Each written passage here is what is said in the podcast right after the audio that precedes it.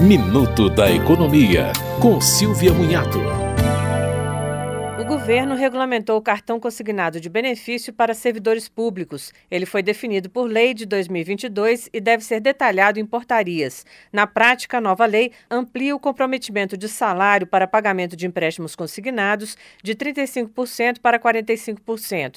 O texto também estende as consignações em folha aos anistiados políticos e aos empregados públicos, militares, aposentados e pensionistas que fazem parte da folha do Executivo Federal. Outra mudança foi o restabelecimento da possibilidade de pagamento da contribuição sindical por meio de desconto em folha, com a condição de que seja autorizada pelo servidor.